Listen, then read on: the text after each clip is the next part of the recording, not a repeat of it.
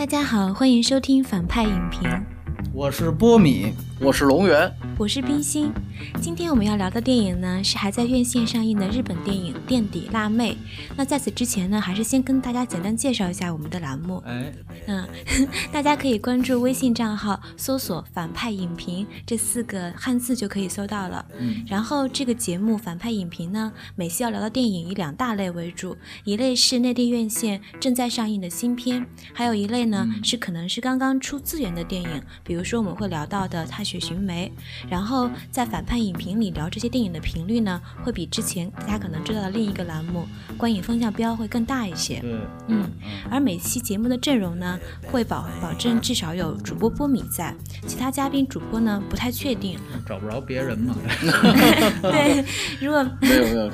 对如果没有别人愿意来的话，或者是波米觉得没有特别合适的嘉宾人选，可能就会他自己单口来说。那像那像这一期呢，他是请到了我跟龙源两个嘉宾。呃，之所以请龙源呢，呃，是因为他是一位现在就在日本的中国留学生，而且还是学电影的，所以非常的难得。哎，对，嗯然后待会儿龙源会跟大家介绍一下很多这部日本电影啊《电影辣妹》所要涉及到的拓展和外延的问题。对，嗯嗯，那呃，首先我就来跟大家先介绍一下《电影辣妹》的一个基本情况。好啊，嗯，嗯这本这部电影呢，它的内地片名叫做《垫底辣妹》，但其实它有一些港港译的名字会更加贴切，大家可以在豆瓣上看一下。嗯，它的导演呢叫土井裕太，然后编剧叫桥本裕志，主演呢首先是绝对的女一号叫有村架纯，对，还有饰演他这个电影中补习班的一个老师叫伊藤纯史。嗯，其他的还有一些叫吉野洋，然后田中哲司，反正都是一些我没有听过的名字。OK，然后对，然后呃，片长的话是有一百一十七分钟，内地应该是没有删减的，也没有三 D 转制，都是二 D 版。然后在这个地方呢，我们可能要推荐大家去看一下原声版。对，嗯嗯。嗯、另外一点呢是它的上映日期，中国大陆呢是在四月十四号上映的，然后相比日本呢，它其实是推迟了将近一年的时间。是的。嗯，然后我们现在知道它的日本的去年的票房是排在本土片的第八位，是二十八点四亿日元，然后目前呢，相当于汇率算过来是一点六亿人民币左右。然后对，对对，然后当然现在日本的人口和电影规模跟中国都是没有办法比的。嗯然后对，然后电影很高了，就等于是一点一点六五亿，对对日本电影的，世界第三大票仓，也是这个，就是说它观影人次其实按比例而言是比较多的。嗯，好，你接着说，它现在在国内的票房是怎么样？啊、它现在呃内地上映了十天，累计票房大概是三千三百万左右人民币。啊，那也不算太高，是吧？是是是，嗯，嗯，然后。这个电影呢，它其实是根据真人真事来改编的。然后是之前是有一本书，这本书呢是这个小女孩的私塾老师写的。然后书名很长，我一念大家就知道了，就是它有非常剧透。它的书名我要念了啊，它叫《年级倒数第一的辣妹一年内偏差值提升四十以上，并考入了庆应大学的故事》。所以哎故事是简介也就可以这样说完了，对 对，书名就可以概括一切了。对，那在这里呢，我想问一问一问龙源啊，你有什么补充吗？尤其是这几个演员，他在中呃他在日本出名吗？他们这首先，他这主演有村架纯，有村架纯其实现在是这个日本年轻女演员里边基本上是属于，现在她是第一位了。她是一九九三年出生，是出演，首先是出演了这个 NHK 的叫做《晨间剧》。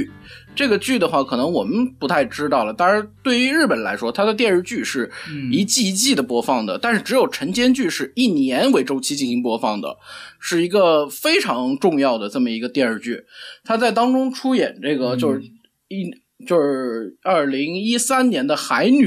这个剧也是在日本就是掀起了一股海女的狂潮，是由编是由鬼才工藤公九良编剧，然后这个有村架纯在其中出演这个主角之一的，就是这个小泉今日子的年轻时候的形象，就是严格意义上来说出场并不是非常的多，但是就是凭借他这个当时很清纯的这么一个形象，就是俘获了很多观众的心。他是在之前还出演过，比如像 户田惠里香的这个《Spec》，就是一个讲一群超能力者的这么一个故事，就是大概是从海女开始，从年轻的这么一个层面上来说，我觉得可以和杨幂应该是差不多。啊，嗯，这基本上都明白了。那挺火的。是，对，很很火很火，包括他这个参与了今年的，就是今年一月份刚刚放送结束的富士电视台的这么一个这个叫《娟然玉器》的这么一个月九的电视剧。就是说，在这个电视剧中，他表现出其实就就演技啊各方面都显得更加的成熟了。就是说，也是一个正在上升期的这么一个演员。对他被这个。在国内其实就是可能一般，但是也其实对于日影日剧比较关注的观众，对这个演员还是非常熟悉的。大家给他起了一个昵称，叫做“村花儿”，就是提到哦、这个我有看到。对提到村花儿，就是说有村架纯。提到这个老师的话，这个老师他就是他曾经出演过一部在国内其实很火的电视剧，叫做《电车男》。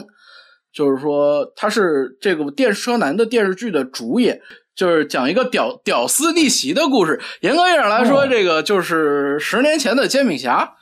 也不能这么说吧，哦。就是说，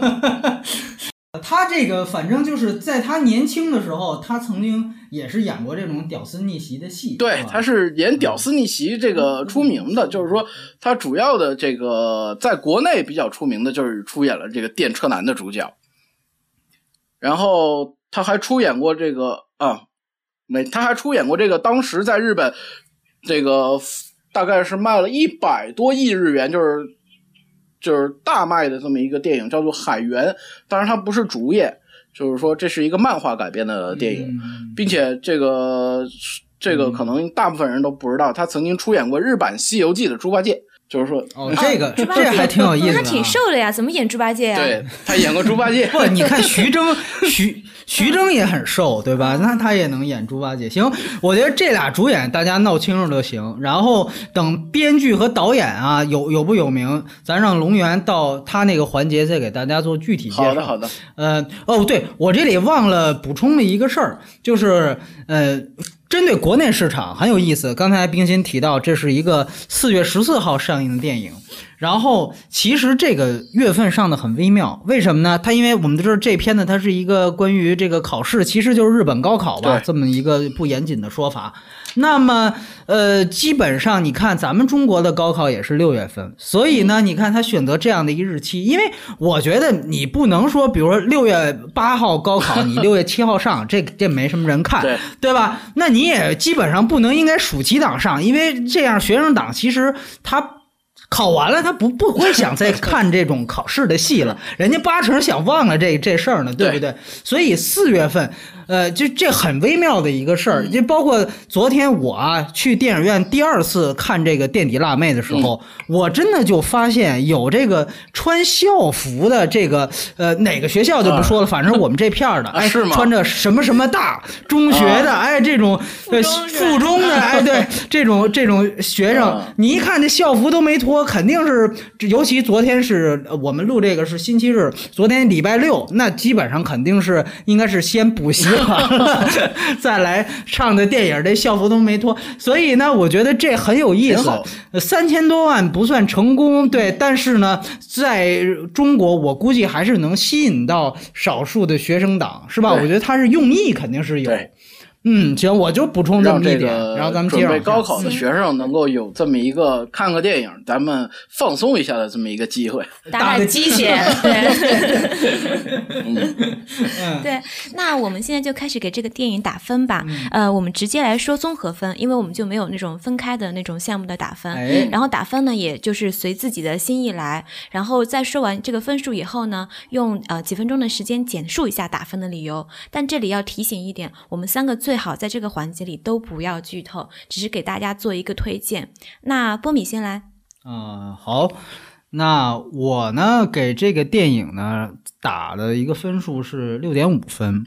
那这个其实是一个及格分数以上的分数，但是我相信很多听众，尤其这个片子，我之前也观察过，国内的口碑都是比较高的。呃，我先说呢，就是其实这个电影，如果我们非得找国内的一些电影来做类比的话，比如像之前我们在呃观影风向标聊过的一个片子叫《少年班》，应该是去年的，还有更早以前的一个片子是后来挺火的那个董子健在成名之前演的，叫做《青春派》。嗯啊，如果非得要对位的话，包括还有更早更早以前十几年前，宋丹丹演过一个片子叫《考试一家亲》，嗯里边还有那个后来打媳妇儿那李阳啊，他作为一个疯狂英语的那个植入，嗯哎，所以呢，就是。相比这些电影吧，当然这个片子从各方面应该说都算是要呃要有非常非常大的一个一个质的质的飞跃的，所以所以说我个人觉得这个片子其实呃就大家就是在电影院的这个维度来看，它是一个很值得进电影院看电影，嗯而且呢，就像刚才所说的，它其实拥有这种鸡血的东西，或者说我们说的正常一点，它拥有励志性。所以说呢，呃，我我知道很多人对这种正能量啊，甚至是鸡汤啊这种东西需求项很大。所以呢，我觉得这个对位和满足观众在这方面的需求，比如我就是奔着来看鸡血片儿的，我就问了问奔奔着来看这个呃励志电影的，那我觉得这个片子整体上它还是能满足大家这个需求的。但是我想说的是，有的时候，嗯、大家会因为它满足了这需求，就觉得它是一个神作。那在我这儿看呢，并不是有这么一个逻辑存在。那待会儿我会给大家呃细细的说说我的想法吧。对对对，然后冰心你你来谈谈。嗯，哦，我的分数可能比波米还要低一些，我是六分。天哪，这这还有这种事儿 对啊？，呃，首先呢，它肯定不是烂片啦，但是因为我可能有自己的原因在，就是我看的日本电影没有那么多，然后我看过的基本上都是小金、北野武，然后可能次一点儿《失之愈合》嗯就所以你在炫耀，不 不没有没有就是这对，个所以日本其实对挺重要，所以挺重要。嗯对，然后所以日谈到这个问题，对，嗯所以日本电影在我的脑海里一直是一个非常非常质量非常非常高的一个就是类型。嗯然后又还有一点非常不幸的就是，我在大概是两年前看了另外一部电影，叫做《横道世之介》，然后它、嗯也是日本电影，对嗯，它呢就让我感觉到哇，原来日本的青春片已经到了这个级别了，起码七点五分起了。嗯所以我的期待是很高的。而当我看完这个《电影辣妹》以后，我就发现，哎，我好像要重新做一下这个归档工作，好像日本的青春片也就不过如此。对，所以我只能给他一个及格分六分，具体的我会待会儿会细说。那龙源呢？哦，哎，对，听听我们这日本来的这个 意见啊。我之前没有和二嗯位这个对过口供啊，我就是怎么说呢，我也不太 这知道这个就对了，你知道，我要的就是这个效果要的就是这个个效果啊。评分的这么一个基准。嗯就我个人而言，我觉得这个片子可以给到七点五分，就是说，我认为哎，嗯，挺高它的这个，它是一个完，就是首先它是一个完整的叙事，就是说它这故事本身是非常的完整，它这个有它这个开始的地方，然后逐渐的发展，之后有一个冲突。然后这个冲突解决之后，迎来了一个这个等于我们说是一个大结局。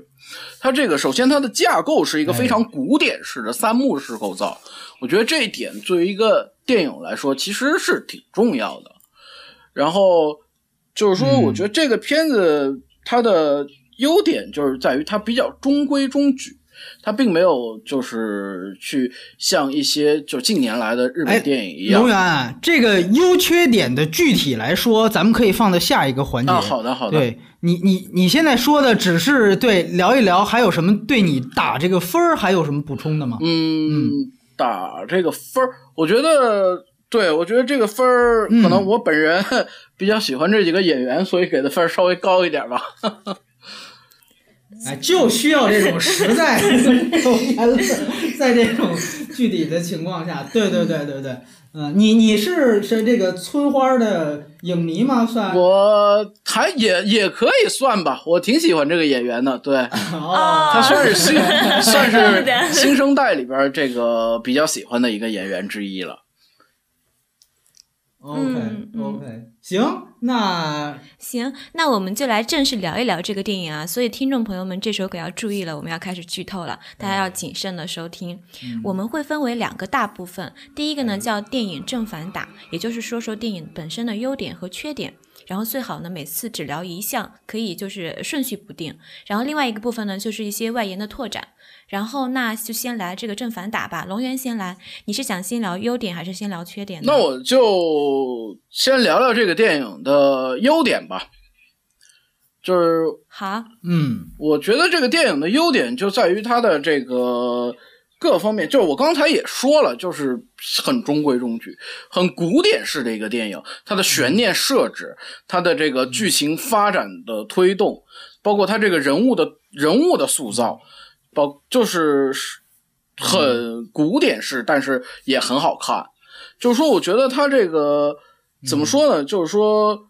嗯，这个导演，那回到这个问题上，就是说，这个导演叫做土井裕太，他是一个就是做电视出身的导演，就是说是 TBS 本来是 TBS 电视局的这么一个制作人，他曾经制作过一部非常有名的电视电视剧，叫做《魔女的条件》，是松岛菜菜子和龙泽秀明主演的，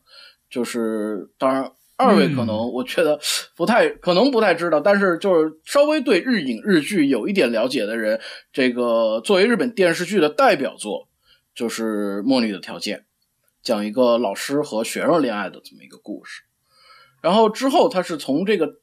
做电视这个转身开始做电影，他到了电影包括像这个呃《泪光闪闪》。这个电影当时在国内也是挺有名的。这个电影也，但是他做的电影主要是以这个电视剧改编的电影为主，比如比如像《泪光闪闪》，它原来是有一个电视剧，然后这个电视剧就是延伸出了这么一个电影的剧场版，就是说它是这样一个，就是做电视出身。那么电视和电影不同，电影更多的追求的一种表现和电视的表现是不同的，所以说我觉得看这个电影有一种看电视电视剧的感觉，就是说。更多的是一种追求一种完整的叙事，我觉得这一点是怎么说呢？是当然，现在中国电影也面临这个问题，但是日本电影也正在面临这个问题，就是说你好好的能不能好好的讲一个故事，你至少把这故事给讲明白了，我觉得这是很重要的。至少这个电影，我觉得他做到了这一点，他这个故事讲得很好。主要就是说这个电影你看上去以为是一个考试的电影，就是说是一个。鸡汤，或者说是这么一个，就是说读者这样的一个东西，但其实它更多的是想表现一个人与人，就表现一个家庭的故事，就是说包括塑塑造的他这个沙一香的父亲、他的母亲、他的这个弟弟，就是说更多的是。表现他这个家庭的故事，如果没有这个家庭的支持，他是绝对考不上这个庆应大学的。所以我觉得更多的是一种人与人之间的感情，反而不是一个人说啊，我好好考试，我就可以这个考上大学。他不是这样一个故事，这一点也是他和原作之间的一个不同。之后也会提到这一点，就是说，我觉得他能够把这个家庭塑造的不错，并且能够给我们一个比较好的故事，那我觉得这是他的优点。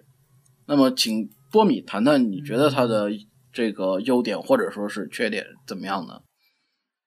哎，对，你看这个接力都非常明显。呃，我呢，我是这样觉得啊，就是，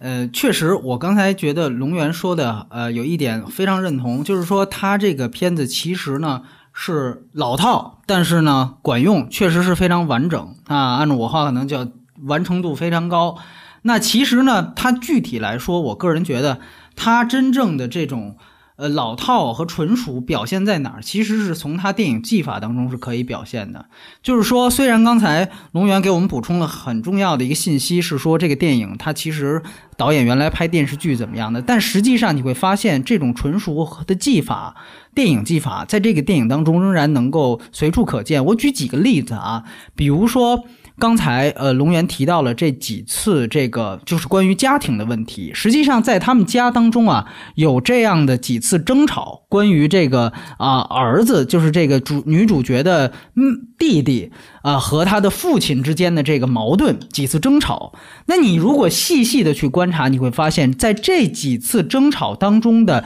呃电影调度是怎么样的。很有意思，他在这几次争吵当中，全都用的是手持摄影，因为我们知道，一般情况下，在这种室内戏的时候，尤其拍室内戏的时候，尽量是选择固定机位，不不太多的情况下会用这种不断摇晃的摄影，而且它另外一个特点就是它的机位比较低，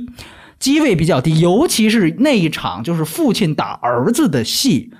那在那一场戏当中，你会发现，就是由于有父亲和儿子的跌倒的这个过程，所以机位你能发现哦，摄像机处在大概是什么高度？你会发现它的摄像机位也比较低。这个其实非常有意思，我就想到了原来呃讲过的一个很有意思的事情，叫做榻榻米调度。就它这个机位大概是什么位置呢？就像一个人在这个一个日本人在坐在榻榻米上。的这个高度，他端着摄像机的这个机位，当然，这个榻榻米调度这个事儿呢，是从刚才冰心提到的小金二郎那儿来的。但是在这个电影当中，属于活学活用，并不是完整的这种这个固定机位，而只是选用了榻榻米调度的这个机位，同时搭配手持摄影，你会发现这个的用意非常明确，也非常管用，就是在表达这个家庭关系的动荡。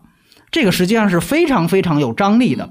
呃，是当然它摇晃这个动荡，咱们就别就不用说。二来一个，它榻榻米机位机位比较低呢，它会造成一个仰拍，这个对于父亲形象的诠释，实际上是有一个非常有意思的。因为我们知道，有的时候你为了表现一个人的这种自大和高大，你会采用仰拍的形式，这样的话使得这个人在呃银幕当中是一个非常呃高的一个形象。所以你会发现这几场戏，按说我们回到呃这个这个最初说来，其实这种手段都比较老。无论从日本影史还是整个电影史，这种手段都比较老套，但是管用。另外一个细节，我想说的是，是在哪儿？就是最后这个这就剧透了啊！就是就是在最后这个呃悬念的揭晓上面，就是他到底考没考上，对吧？这个实际上这是这个电影最大的一个扣子。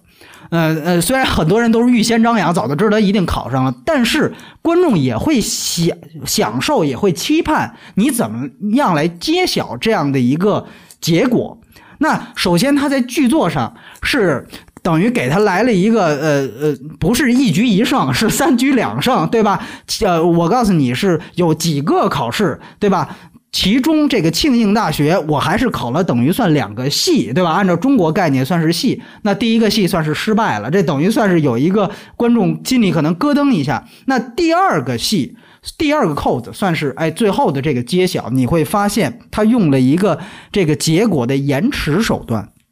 就是什么意思？主角先知道了这个结果，但这个时候观众还不知道。你会发现这个戏在大部分的情况下。主角跟观众所知道的信息都是一样的，就主角知道，然后比如主角看见在餐厅里看见那个私塾老师和学校老师说话，同时这个话也说给了观众，这都是同步的。这个戏大部分的时间，观众跟主角他他的信息量获取都是同步的，只有到最后这一刻，他来了一个延迟，这就管用了。如果说前面啊一直都是不同步的，那最后这招没用。但是这个时候我们会发现，它延迟是怎么用的？你会发现，哎，也很合理，在哪儿？比如说，呃，这个小女孩儿，呃，村花是吧？看到了这个，呃，她的这个结果完了之后，镜头忽然给到她的母亲。正在熨衣服，这个时候母亲熨着熨着，把这熨斗竖起来了，她熨不下去了，她也在担心，然后做了一个好像是这个作揖状的一个手势，她在为她女儿祈祷，一句话不说，这是这是这等于算是一个默片片段。然后这个时候小女孩跑下来，那大家会觉得，哎，跑下来是不是告诉她母亲的时候，我就把这事说出来了，也没说，两个人还是一个对望。这个时候镜头就接到了下一个，就是小女孩骑车的镜头。这个骑车镜头也为了呼应他每一次呢去这个呃复习啊，这个这个非常晚的这种回家的这样的镜头，他有这样的一个对照。然后同时这里面是交代他从家里骑车到了补习班。那骑车镜头当然也不可能揭晓这个结果。到补习班之后，你会先发现他会先照了这个呃私塾老师和他那个补习班的另外一个男主角，对吧？还有那个老头儿、老大爷、校长在那儿等，等待他进来之后，发现这里边还没有接着说，他是有一个先对视，然后这个小女孩先哭了。那这一哭，大家也会怀疑，那他是喜悦的哭呢，还是遗憾的哭？等于你看他卖了这么多个关子，到最后这个时候他才说：“我考上了。”对吧？当然还是用日语说的了。所以这回你会发现，他在这里面是做了精心的设计，因为我们知道，像这样的电影，如果它是呈现一场比赛。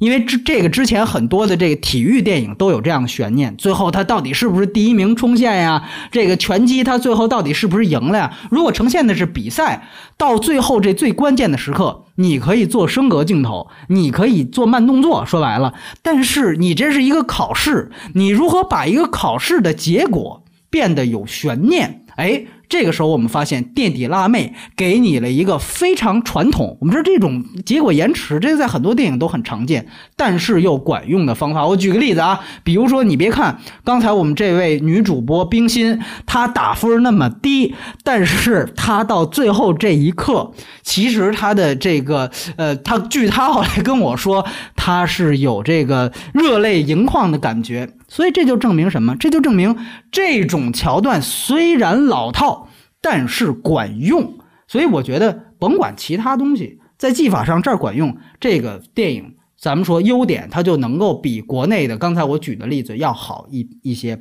另外，我简单说一点，就是说从性别文化的角度啊。这个片子你会发现，它好像有表达日本社会重男轻女这方面的东西。这个待会儿我们可以请龙源细细展开。但是呢，它也不是在这方面，就在这方面，它也不是太。极端，就是说，他其实不是那么一个绝对女权角度。你会发现，好像在这个电影当中，大部分时间他父亲是一个负面形象。但你最后，尤其我第二遍看，你会想，你会一下子明白，它里面其实也讲了这种日本固有这一社会当中这种大男子，哪怕他是大男子主义的，但是他也有他的困惑和他自身的这样的一个一个苦苦楚在。所以说，这个是我觉得，哎，他不是在这方面的表达，不是那么极端女权，很有意思。比如说，就拿最后那个父亲送这个村花她上学，沙耶加上学的这一段来讲。说句实话，就是他下去给人铲雪。就说句实话，这段有点超现实啊！这要搁我父母，我父母可以为我做很多事，我特相信，但没有说为自己女儿送她上学的时候看见别人帮忙，我一脚刹车，我下去帮忙。这有点是不是超现实？我们在意。但是我觉得他这一段想交代的东西很重要，就是一来是告诉这个父亲，其实他是有优点的。啊，二来我觉得很重要的一点就是说，其实教育本身不仅仅是背书，是教育不仅仅是书本上那些东西，更重要的可能也在教育做人。你在你的孩子面前是一个什么人，这个本身就会对孩子有一个最好的教育作用。所以他最后和。这个高考的这个一幕联系起来，我觉得他这一部分表达的，一方面你看这一个铲雪的镜头，他解决了很多事情，既解决了他父亲的形象不必特特别的丑化，二来也等于是有了这样的一层另外一层寓意。这个相对于我待会儿要说的缺点，我觉得其实是让我觉得比较不错的亮点。我先说这么多，来交给我们的这个打最低分的女主播，这个冰心啊。好，那既然我分最低，我也先说说优点好了，待会儿再说缺点。就是呃，这个 对这个戏呢，我会觉得它非常非常的俗套，但是呢，它有一个优点，就是它俗套却却不狗血。就比如说，他没有演变成为，比如说这个小女孩后来跟那个补习班的那个男生在一起要谈恋爱呀，或者说，因为我们看到有很多情节在表现他妈妈在工厂里做工，没有说他妈妈在做工的时候突然发生意外呀，表现这个母爱非常伟大呀，这种狗血的情节他是没有的。然后，而且他有一些细节能够让人产生共鸣。我可以举几个例子，比如说他第一点就是他有一天来上上学的时候，他是把头发剪短了，而且穿的校服，没有化妆，背个大书包，就是这个这个想法，很多女生都会有啊。就比如说，因为我最近也在准备一个考试，对，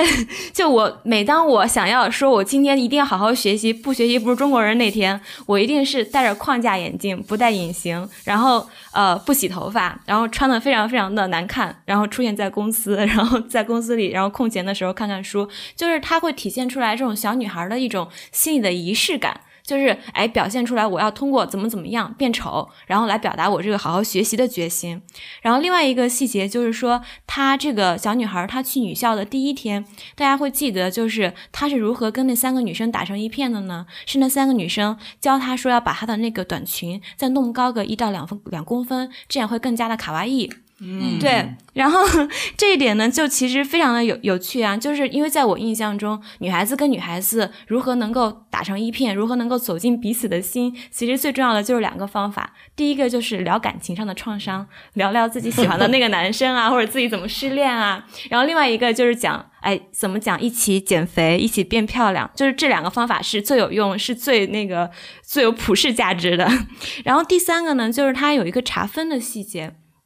就是他当时是先输了一个考号，输完以后，然后那个系统提示他说：“哎，你是确定你是这个考号的学生吗？”然后他要先闭一下眼睛，然后再去敲。就是那个那个地方会让我觉得，哎，我会有一些就是联想，比如说我以前高考的时候。高考完以后，我记得当时那个成绩出来是要打电话查询，我就能通过他那个画面想到当时那个电话里面那个系统的声音，一个阿拉伯数字一个阿拉伯数字这样报的一个场景。就所以说，它其实是有一些细节还是能够打动人的。然后还有一点，就我觉得能算是这个剧的呃这个戏的优点的地方，是在于它有一些画面还是挺日式小清新的。比如说，我就记得它是。考第一个学校就是他那个备胎学校，名字我不太记得了。就是他考试那天，他一打开这个窗户，外面是漫天的雪花在飞的，就是那个那个还挺美的。另外一点就是还有一些就是比如说他他沿着那个河岸在骑车，就是那个色彩上也是让我觉得哎，好像是有这个日本的日系这个水准在的。对，可能优点就是这么多了。嗯嗯，好，那下面啊，请啊波米来说说缺点。呃，咱们要不然还是先让这个呃龙源来，哎，你来聊聊缺点。嗯，现在开始，咱们三个既然之前说的都是优点，那这次对开始轮番拍砖吧。来，这个龙源先上。行，那我就来谈谈他的缺点。就是说，我刚才也说了，它的优点就是中规中矩，那么它的缺点也是中规中矩。就是这个片子，刚才那个冰星他也说了，说这个片子显得很俗套、很狗血。那我是非常同意这个观点的，不是是俗套不狗血，是吧？对对对，不狗血，就是 对，没事儿你你表达你的，就是说，我觉得它的整个剧情的营造，就是说，首先它是有原作的。就是说，这个原作也是这个原作非常的出名，在日本总共卖出了一百万册。当然，这个之后的延展阅读当中会提到畅销书，延展阅读当中会提到这个问题。就是说，首先它是有原作的，并且它这个编剧桥本裕志也是一个不是就是只做这个，基本上是没有做过原创的，就是说是改以改编出身的。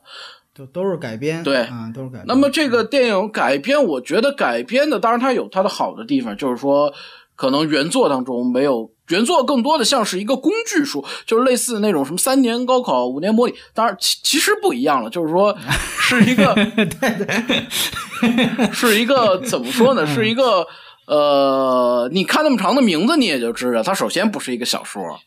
它更多的类似于一种类似报告文学这样一种感觉。就是说，日语叫 “no fiction”，就是它是一种没有那么多的掩饰，就是说是什么就是什么这种。那其实这个电影当中，它也是参与了一些东西进来，但是主要的就是说这个故事本身它的构架其实是非常简单的一个故事。刚才冰心他在这个开头的地方提到这个原作的题目，就说这个题目就把这故事说完了。嗯，所以说这个故事它其实它，你说它有什么浮现，它可能它家庭，但是这些都埋得很浅，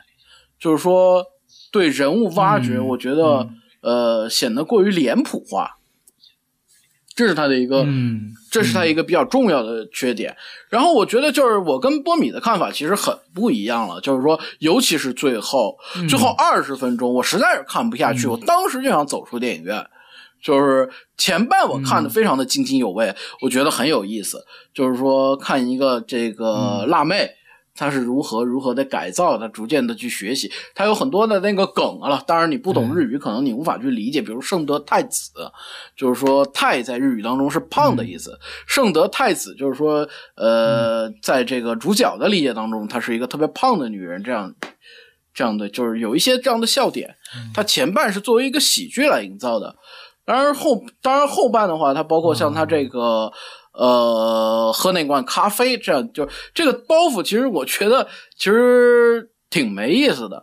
就是说反复的去厕所，当然这个事儿特别真实，倒是真的。就是说我也是有过这个 考试的时候这个拉肚子，就结果没考好的经历。啊对对对对对这个我想应该都会有。但是你你提到这个咖啡这个事儿啊，我再补充一点，我刚想到，其实我第一遍看的时候，我也觉得这个完全不太能接受这个梗。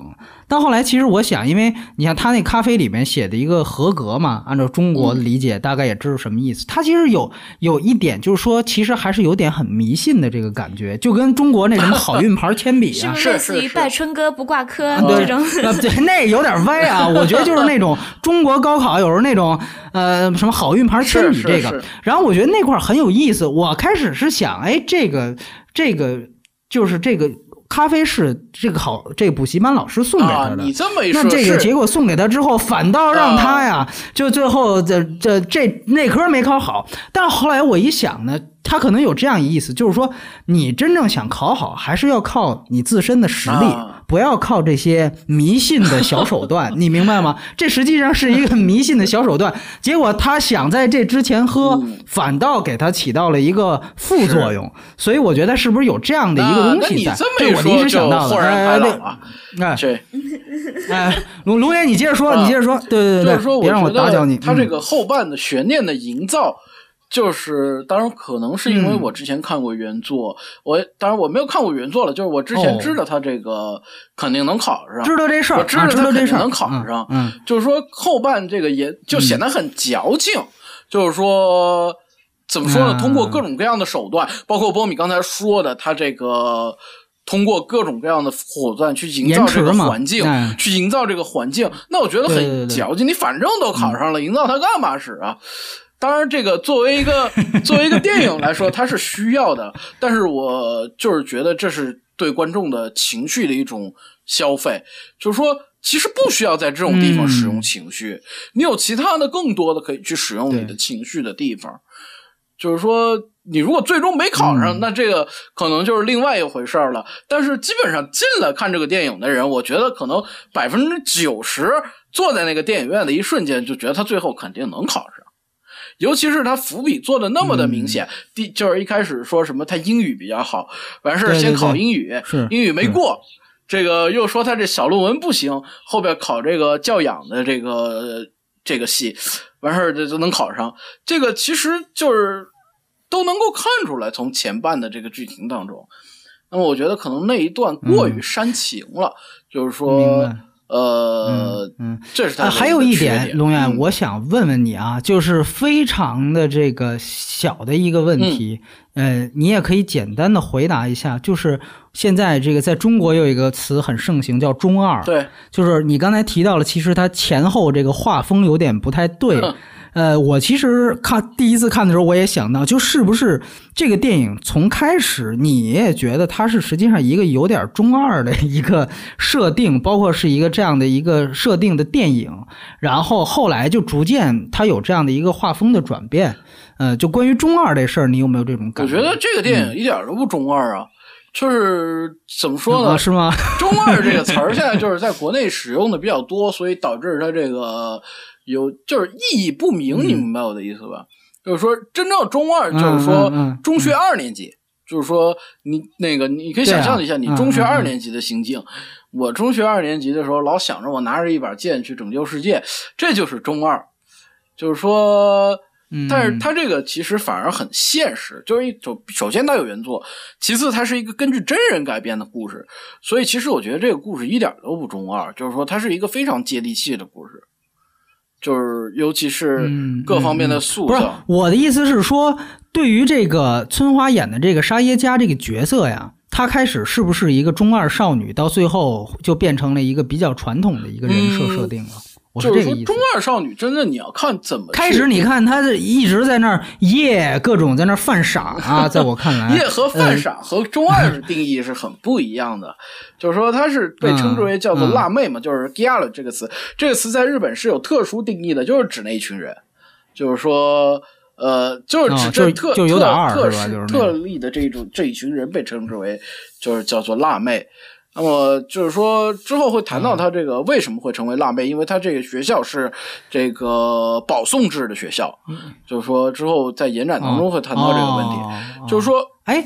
就是我我再问最后一个问题，他这个垫底辣妹这是直译吧？就是它日文的直译，呃翻译过来就是这四个字是吧？呃，可以说是直译，但是我觉得没有能够达到信达雅的程度吧。就是说，还是啊，那啊，明白了，明白了，嗯，Billy 就是说行垫底的意思。对那你 OK 吗？这个这个缺点方面，你还有啥补充是？我就是觉得他这个对他这个不该用力的地方用力了，并且他这个并没有能够，就是整个发展中规中矩、平平淡淡，并没有能够给我任何的惊喜。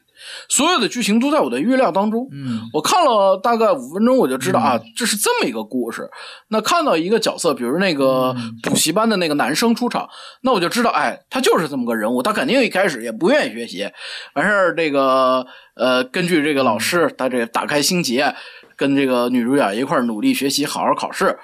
就是说，出来一个角色就知道他是干嘛的，然后故事整体这个都是能够预料到结局的。我觉得这是他一个很大的问题，就是说，当然这也是他作为一个电视人和这个电影人的不同。之后会，嗯，我也会谈到这个日本电视派和电影派的现在一个现状。就是说，现在我觉得，嗯，我的大概的看法就是这样。那个，请冰心谈谈他的这个关于这个电影的缺点吧。嗯，好，嗯、缺点在我看来，其实就是我刚刚提到的，它太俗套，而且节奏非常的拖沓。就是我在我看来，就是一个事情，反过来说，正过来说，这么点事儿。然后你知道，就是 我在看电影，对、我就看电影的时候，就一直在想着那个，正好那个电影院楼上有个海底捞，我就想什么时候能够快点结束，快点去 吃饭。那你跟我想的就它一样。其实我是一个很。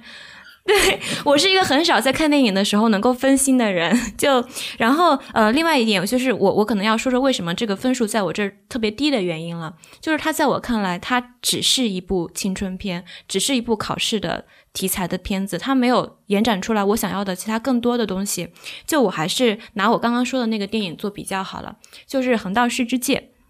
横道世之介》呢，它也是，如果说从青春片的角度来讲，它也符合了所有的要素，比如说，呃，年轻的脸啊，就很漂亮、很帅，然后而而且一直有各种呃日式的那种小的冷笑话，然后也包括有一些雪地的非常美的那种亲吻的照呃那个场景，然后还有涉及到一些他的好朋友会出柜啊，就是这些所有跟年轻有关的事情它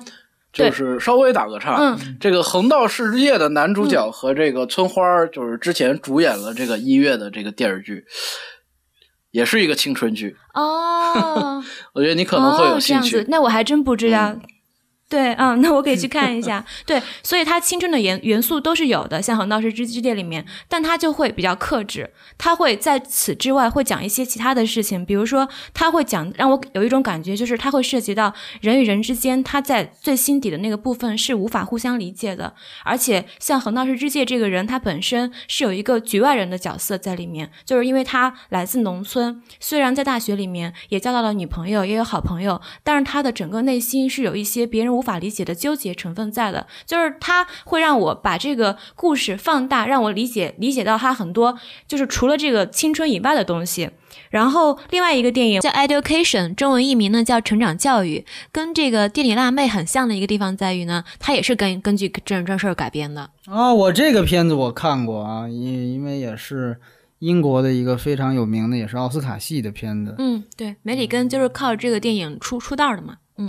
嗯。对对，凯瑞·莫里根啊，也有一个翻译叫。嗯，OK。然后他呢，这个改编自呢，这是英国《泰晤士报》记者的一个回忆录。然后这个电影的主角跟这个傻乎乎的把日本地图都画不清楚、画不圆圆一坨的那个辣妹是不一样的。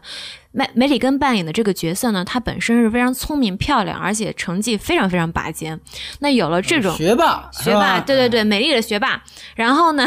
就有了这种自知，她就是很骄傲嘛。然后直到她遇到了一个非常有成熟又有品味的中年老男人。然后这个时候呢，你就可以说他的剧情也非常非常老套。他休学去上等餐厅，然后欣赏古典艺术、古典音乐，然后漫步塞纳河，直到发现呢，这个恋人他其实是有夫之妇，有妇之夫，然后才重新回来学习。然后这一块的复习经历就跟地理辣妹非常的像了，他也是夜以继日、只争朝夕，然后翻那个拉丁文的字典，然后靠着自己的能力考上了牛津。当然呢。成长教育这个电影它也不完美啊，但我觉得它之所以说程度呃水平会比这个《定辣妹》高一个档次，是因为它能够提供非常多维度的思考。比如说，这个梅里根他在退学的时候跟他老师讲了一段话，大概的意思就是：我既然已经这么漂亮、年轻、有品位，那么现在又有了这个机会，那我就要去拥抱我的美丽人生，不想日后成为你们这种老顽固。那。但后来不是又重新回来上学了吗？考上牛津，一切尘埃落定以后，他又有了一句说：“我想要的生活并没有什么捷径，就非常的主旋律，非常的励志。说做人要靠自己，我们不管走哪条路都要有自己的选择权和自由。但是当你回回过来转念一想，就会发现，如果这个人设这个中年男人没有老婆呢，是不是他还会选择这种捷径过着上面的生活呢？就是。其实这个在中国也好，其他地方也好，就很多有这种这种事情，就是年轻漂亮的女学生，最后就是可能嫁给一个不那么。呃，英俊的，但是很有钱的人，这个很正常嘛，对吧？嗯。然后，而且这个电影的最后呢，他还就是这个女主角，她还骗了自己在牛津认识的那个男孩，她跟他说：“哎，我从来没有去过巴黎，我非常愿意接受你的邀请，跟你一块儿去那儿。”就那这样说难听一点，可不就是一个高学历的绿茶婊嘛，对吧？对，但他这个片子呢，其实你提到的这个成长教育，更多是一个。可能感情上的一种教育，它指的是这方面。它有一个爱情，对人生、爱情这些东西，它可能呃，垫底辣妹要比它简单和纯粹很多，不不不不，呃，对是，但我不觉得他讲的是爱情，你知道为什么吗？因为我不觉得他爱这个中年男人。他只是爱他给他这种生活，就是他其实里面有很多的配角，比如说他有一个他非常喜欢的老师，那个老师戴着眼镜，然后一直很喜欢梅里根，因为梅里根学习成绩很好。然后他后来发现这个，他一直误解，觉得这个女人是非常没有灵魂的，只知道学习。但他后来当他去找他帮忙的时候，发现那个老师其实家里也挂了非常多的名花。就是他，就是他想表达的一个意思，就是巴黎可能是一个乌托邦一样的存在。就是对于这种女孩来讲，我就想过这种生活。那其实跟爱情可能关系并不是那么大。呃，我想说的其实就是说，他和垫底辣妹呢，表达的压根儿就不是一码事儿。对对对，只不过是有考试的这个东西在。然后，但我想说的其实是电影的价值观表达嘛，就是电影辣妹太简单太直给了，就是。就是简单的背一背，he him hers you your yours 这种就就完事儿了，就能考上大学了。而且上了大学就意味着完美的前程了。他跟他妈妈坐在一个教室里，就是坐在那个地方吃饭。然后他问他妈妈：“你为什么想让我来应庆啊？然后那个庆应啊？”然后他妈妈说：“你看这儿的人是不是都嗯非常的自信，非常的开心啊？然后你来了这儿以后就会变成这样了。”就是他非常非常的简单，但其实就像我刚刚说的，即使在牛津念书的女孩子，她的。内心可能也是非常非常复杂的，只不过他装作比较单纯。就是你觉得通过努力奋斗进这学校，也未必就那么自信，或者说上这大学的就未必这么自信，然后不上呢也未必不自信。对，我觉得如果一个人他的价值观已经养成了，他的想法已经比较成熟了，他。进入一个学校，可能说能够改变这个命运，由贫穷变成富裕，但他很难说改变他内心深处的一些想法和执念。嗯嗯，对，所以就是这样，我大概就说这些。嗯你刚才提到那个呃背单词那段儿是啊，对对对，我当时觉得这一段儿那个还挺那啥的，因为我觉得啊，他他感人的哈。不不不不不，啊他骑自行车不是吗？嗯在那背这个单词，感觉英语已经有非常大的提升了啊！我已经很厉害了。但他背的却是这么简单的这东西，我觉得你应该也知道，这个什么 him、his、her 这个物主代词，应该是学英语的前几节课就已经搞定的东西。啊不，他就是确实是小学部分都没掌握呢。不哎不，他当时骑自行车这块儿已经把小学补完了，已经初中、高中了，好像。反正这也算是一漏洞吧，可能我也记不太清了。对，就是这样。嗯，那我靠，你们俩说完之后，我感觉就我成了对这个片电影最支持的人了。怎么会变成这样？那也得是这样。我呢，其实呃，个人感觉呢，就是说这个片子我在第一次看的时候，最大的一个我我个人感觉就是问题，可能是在于哪儿呢？因为刚才呃，龙源也好，冰心也好，提到了一个问题，就是《垫底辣妹》它是根据一个书改编的。那么这个书呢，又是这个私塾的老师来写的啊，当然它是一个真人真事改编，这个我们都知道。但是呢，我就会想，因为我开始其实并不知道这个信息，我只是觉得。当那个“清风私塾”那几个汉字出现的时候，我会觉得，哎，这里面是不是有一个软性植入？它倒不是植入广告的意思。刚才我也和这个龙源我问了他一下，我说究竟有没有这个日本有没有清风这个事儿啊？他说也有，只是改名了，是吧？哎，我觉得呢，就是说这些东西呢，有植入广告这都没什么问题，但是呢，呃，我觉得它这里面就会存在一个软性的观点宣扬，是什么宣扬呢？就是说这个私塾教育好，集体教育差。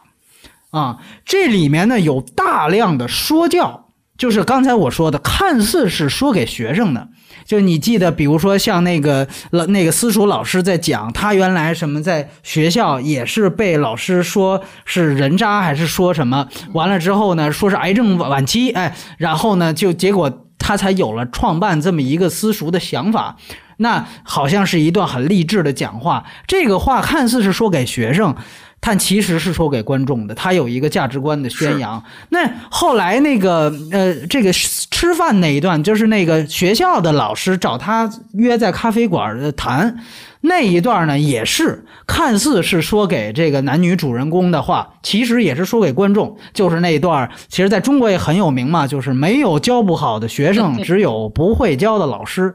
哎，这话是没错啊，但是我个人觉得呢。像这种观点，你会强调出来，它有一个，首先就是集体教育里面出现的这个老师，他的这个形象是不太好的，而这个里面的这个私塾教育的老师，他绝对是这个咱们说的春风化雨啊，是一个这种这个老师，那么他确实是会有这样的一个观点。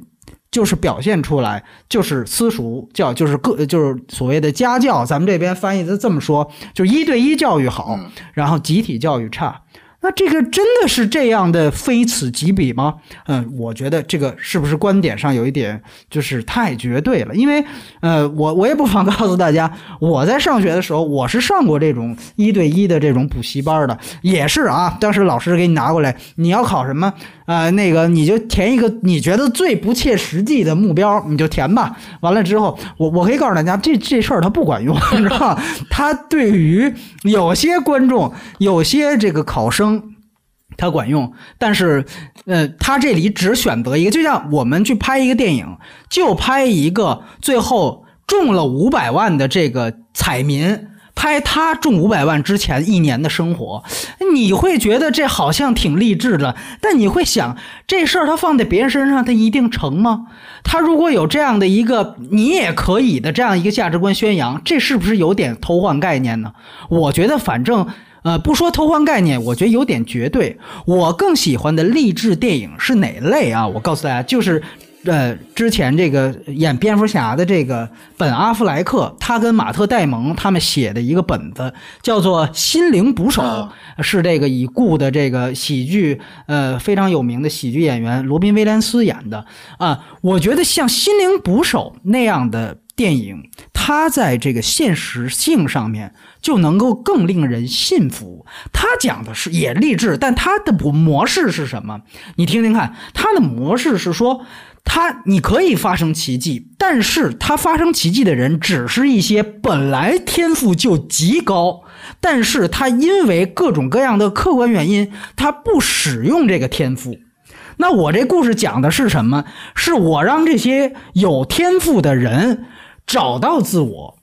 发挥出把他这个天赋用在该用的地方。也就是说，发生奇迹的人只有可能是那些虎落平阳的人。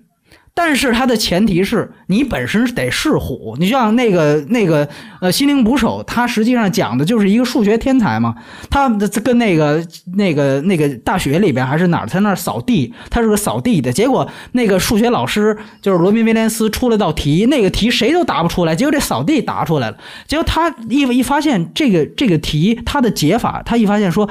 这个世界上只有几个人知道他比我还牛逼在哪里，然后我就是其中一个。他实际上是在讲这个人天赋很高，那我如何让他最后发挥出来？这个我觉得，嗯，它的现实，它的说服力就会高出很多，就他不会去。制造一个特别大的假象，就觉得只要你行，他这个片子在中国的这个宣传语叫“世界上的什么最大谎言就是你不行”。哎呀，就是这种话，其实感觉就是只要你努力，你你就能够特牛逼。呃，这种春药式的这种励志呢，我个人是不太能接受的。不，呃波米啊，而且呢，就是说。我在这儿说一句，啊。啊啊就是说，你你说他这个片子真正想表达的价值观，其实就是这个，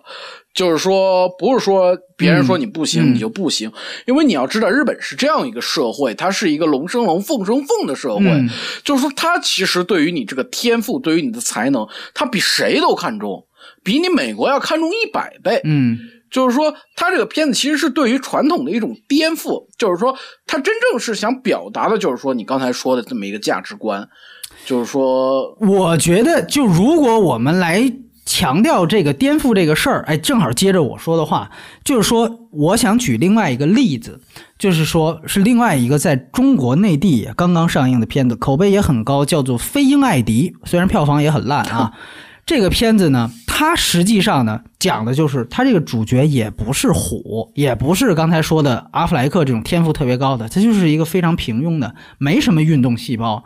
啊、这个片子也很传统，我也觉得没有好到那个程度，但是它在这方面，我觉得跟。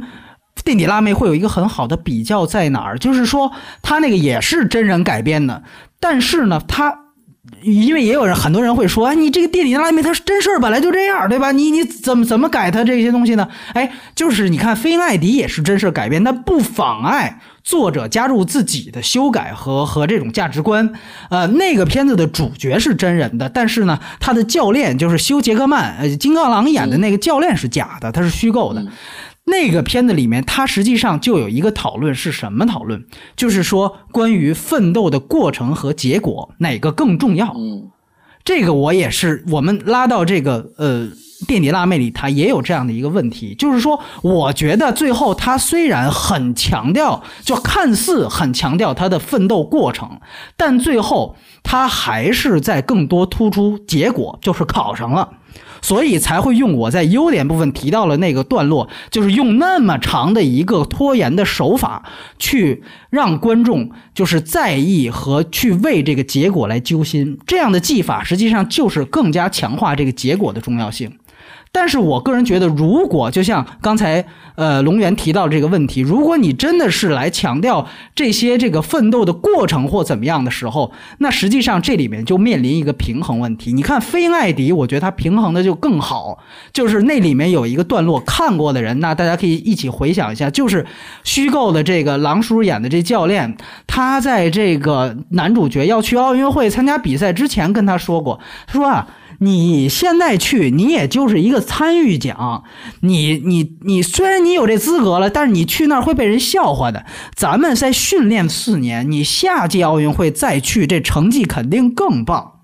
那那一段呢？他这个整个表达的理论本身没有任何逻辑问题，而且呢，你要那么拍也没问题，对吧？我顶多我直接来一字幕，我说四年之后这事儿都能顺过去了。但是他的剧情是讲这个主角还是坚持这届就去了，哪怕我知道我自己成不能不能够取得任何名次，所以你会发现在那一刹那，那个电影会给你一个非常强的一个呃暗示，就是说我要表达的东西就是。过程是要大于结果的，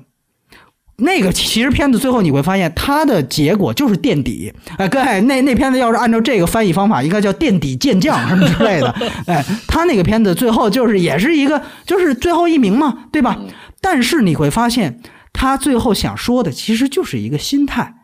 就是一个心态，你真正奋斗过了，你第几名真的无所谓。就像原来我记得黄健翔说过一句话，就是你看，永远美国那个得第十名的运动员笑的比咱们拿银牌的运动员开心十倍，他他就是就是这样。所以你会发现。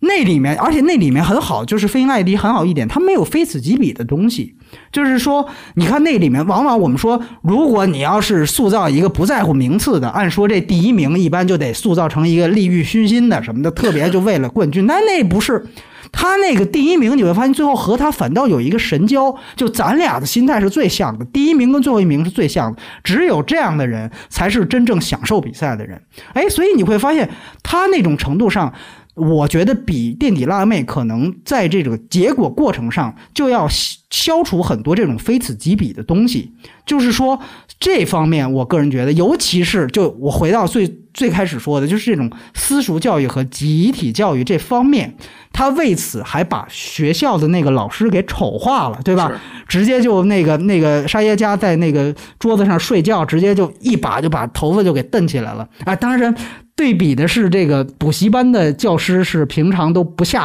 不下班啊，就是夜里都还在辛苦工作。这个东西，我个人觉得，呃，当然最后也有一个报复的快感，让那人真的就裸奔照拍照什么的。呃，说句实话，有一点点呃非此即彼。呃，然后我我当然也有人之前我我说过一个事儿，呃，就说过这个简单说过地底辣妹。对不起，我再说一点，就是说。他们说过一点，就是说你不要对这片子这么吹毛吹毛求疵，这片子至少不堕胎，是吧？不上床不堕胎，呃，这就看就刚才其实冰心他也提到了一个问题，就是说这个片子究竟按类型片来讲，你要怎么把它类型化的划归？其实在我看来啊，这个片子其实不太算青春片。它其实就是一个励志片的一个经典套路，可能有点热血那种热血的那种元素在，呃，但是青春片的东西只能说它有青春片元素，但实际上也没怎么搞对象什么，他基本上严守的是励志片的路线，然后为为了。保持这个路线，他还不让其他元素干扰到这个故事主线。就像我们说的，他们也没有最后发展，就是冰心说的也不狗血，就是也没有搞对象什么之类的。对，哪怕是刚才冰心提到了这个闺蜜那条线，实际上你会发现那条线它也是在服务这个价值观的。里面很重要的一点就是，虽然我不我我们这仨不跟你玩了，但是后来也想，哎呀，好像。你你这么要强，我们都有点不好意思了，觉得呃我们这么无知，将来有了孩子，我们怎么教育他们呀？好像都有这，你看他还是在为了他主要的这个价值观去服务的，而并不是说真正去讲一个这种呃呃淤泥和白莲之间的这种小群体关系，呃甚至是发展成小时代那种小妞电影的关系，完全没有这方面的元素的任何意思去进展，严守他这个呃励志片的路线，所以我个人觉得。就是相相比，如果我们非得说它是不是比国内的一些所谓的青春片要好，那肯定是在评分量化成分数上是要好。但是按类型划分，我觉得这两个其实不是太一个类型，反倒它跟呃飞鹰艾迪那种看似是体育的。但其实他们都是励志的，只是一个讲考试，一个讲奥运会，但其实他们都是一类的。呃，而像少年班或青春派这些，其实考试都是一个壳儿，那些电影的内在是青春片，是吧？被绿茶婊耍了或者怎么着，这个那个的，它跟这片子有一个本末上的不一样。这个片子是呃，这可能青春片是个外壳或者元素，但它本质上它是一个呃这个这个励志片，所以我觉得呃。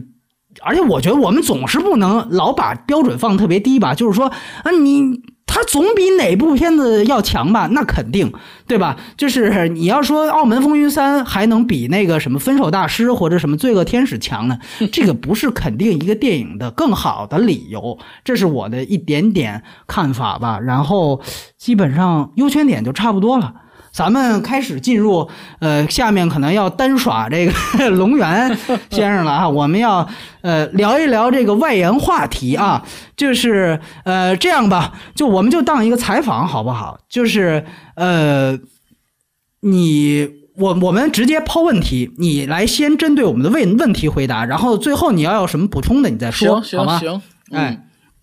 然后呢，呃，最先一个问题，我觉得这也是很多人最好奇的，就是。他根据真人真事改编，嗯，你能不能介绍一下这个真人他在日本的这样的一个真实的经历是怎么样的？而且据说，呃，有咱们这边也是可能跟你一样在日本留学的人，他早就知道这事儿。也有人说过，说他其实家境是非常富有的，是富二代，所以呢，跟这个整个这家庭环境压根不是那么回事儿。呃，能不能给大家介绍一下？对，嗯，好的，我。真人的问题，好的好的。那么我了解到的他们这个真人的情况，就是说，首先他肯定不会说是非常贫穷的一个家庭。当然，我们从电影当中也能看出来，他不是一个贫穷的家庭。如果是一个贫穷的家庭的话，首先他不会去选择读大学。日本有这样一个问题，就是说，如果你家境不好的话，很多都不会读大学。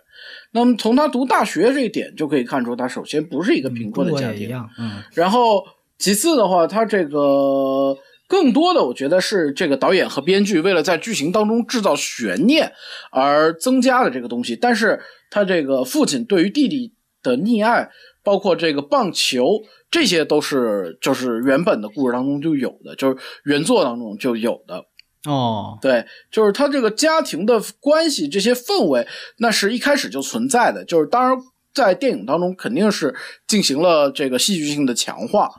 就是说，那么这个姑娘，她最后我了解到的是，那么她首先她考入了庆应大学，然后她在庆应大学就学当中的话，她也是参加了一些这个社会活动，当然这些都是补的比较普通的大学生了。就是她也在这个很有名的，比如夏北泽的这个居酒屋打过工。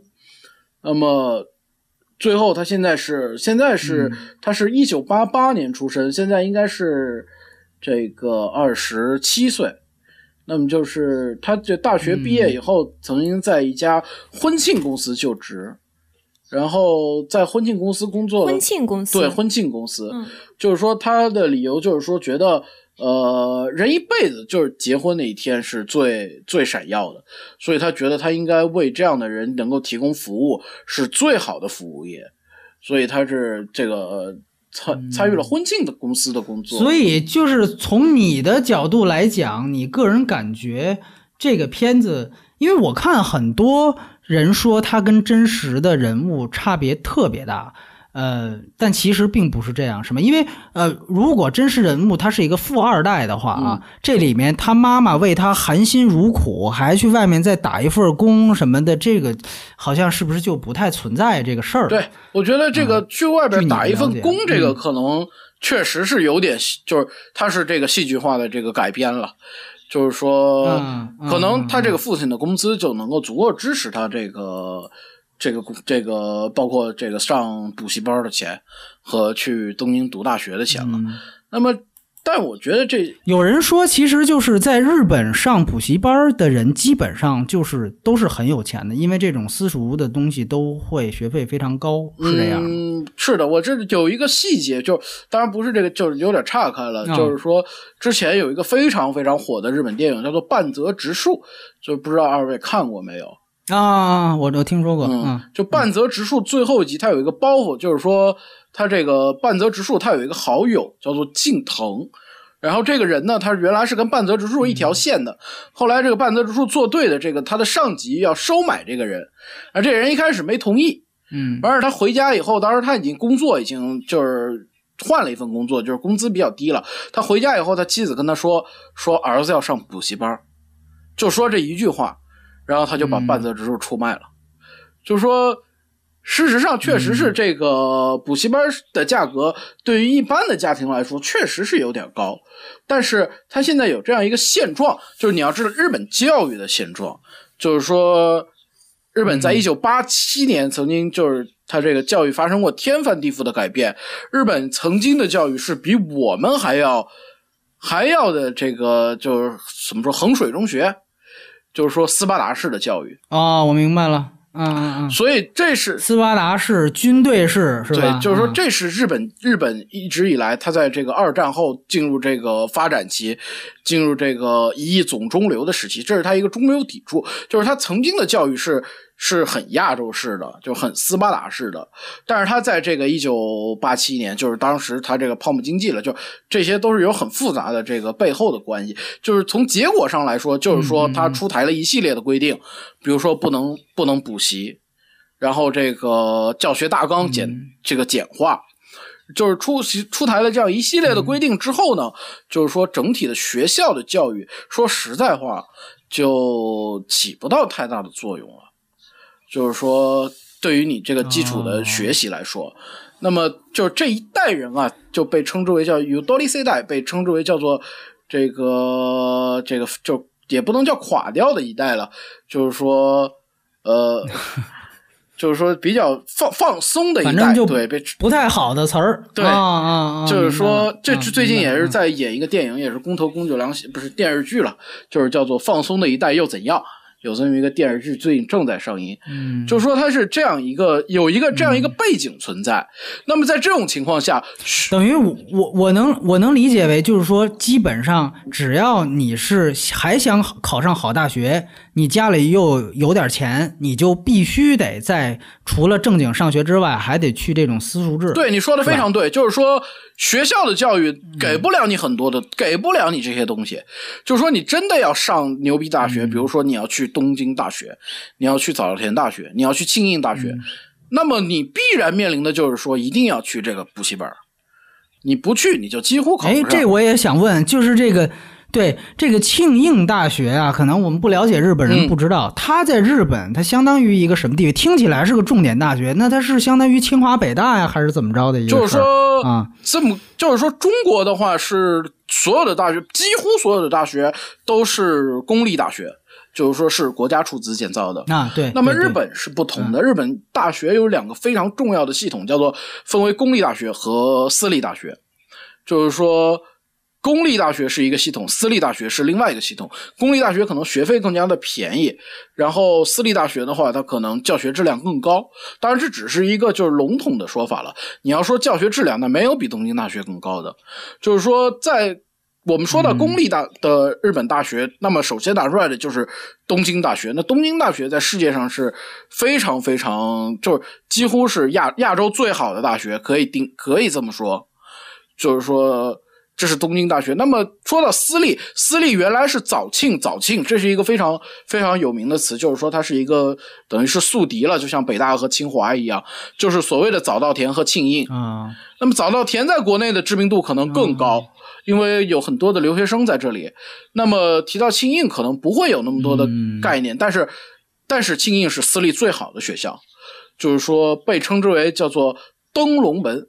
就是说。你如果能考上庆应的商学系，就是说你对于你之后的人生那是一片坦途。就是说日本它是一个派，那基本上就怎么说呢？可以说是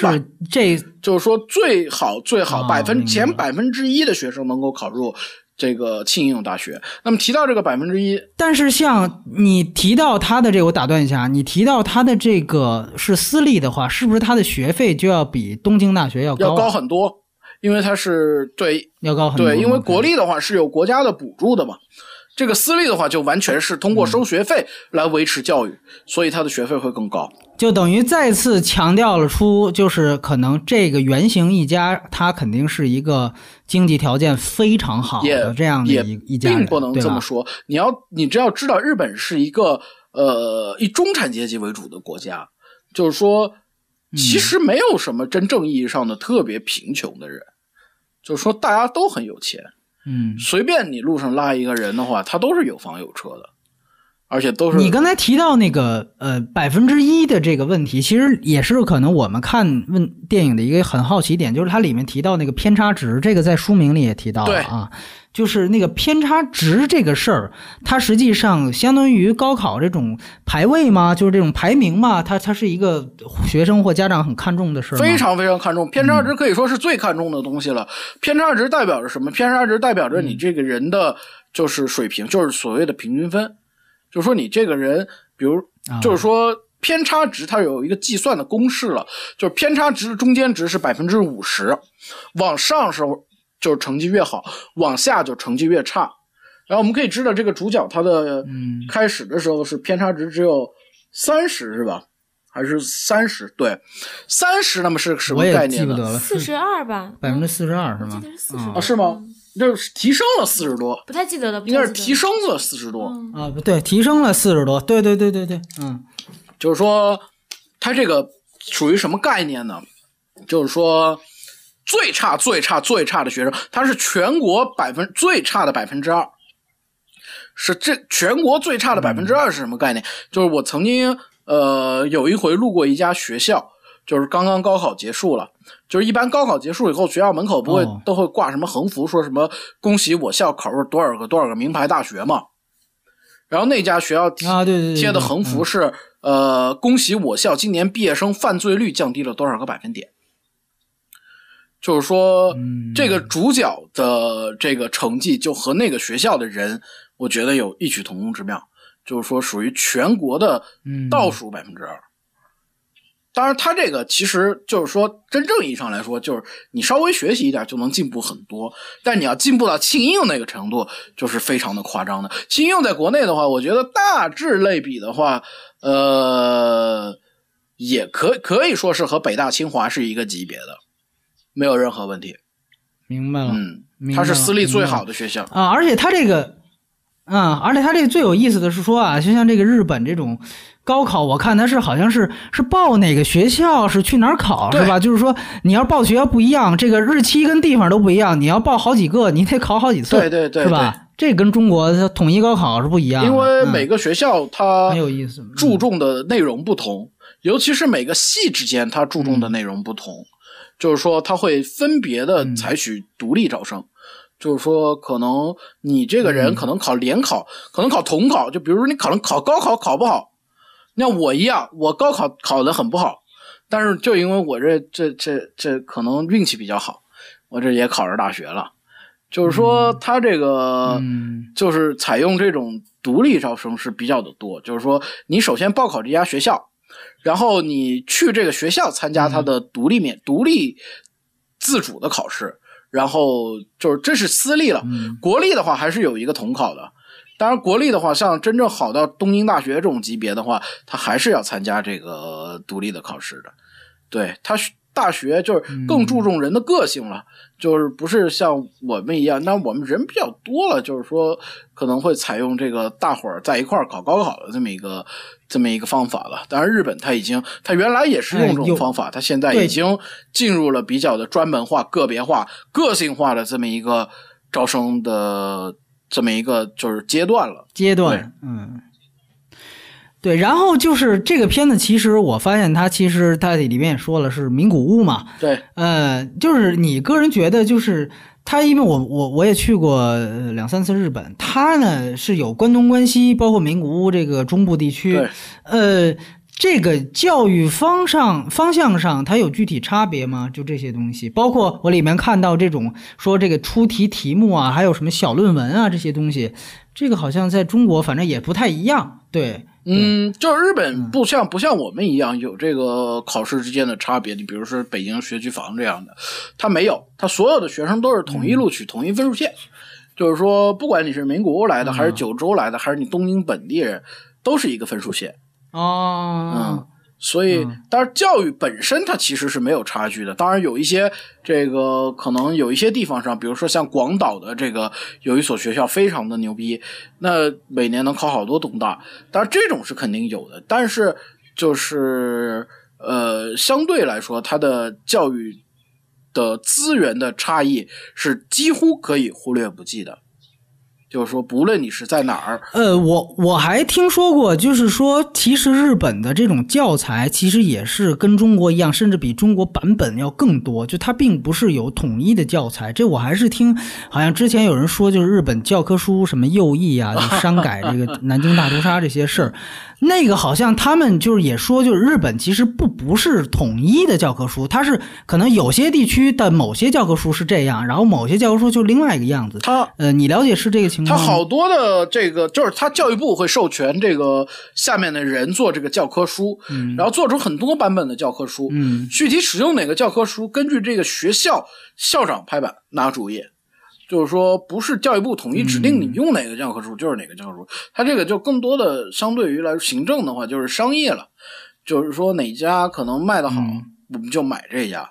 那可能那家卖的不好就不买那家。嗯，它是采用了一个纯粹的，就是商业的模式在运作它的这个教科书。那么提到右翼这个问题，确实是这样，但有这有一部分是这样的教科书，但其实那一部分教科书被采用的概率其实是非常低的。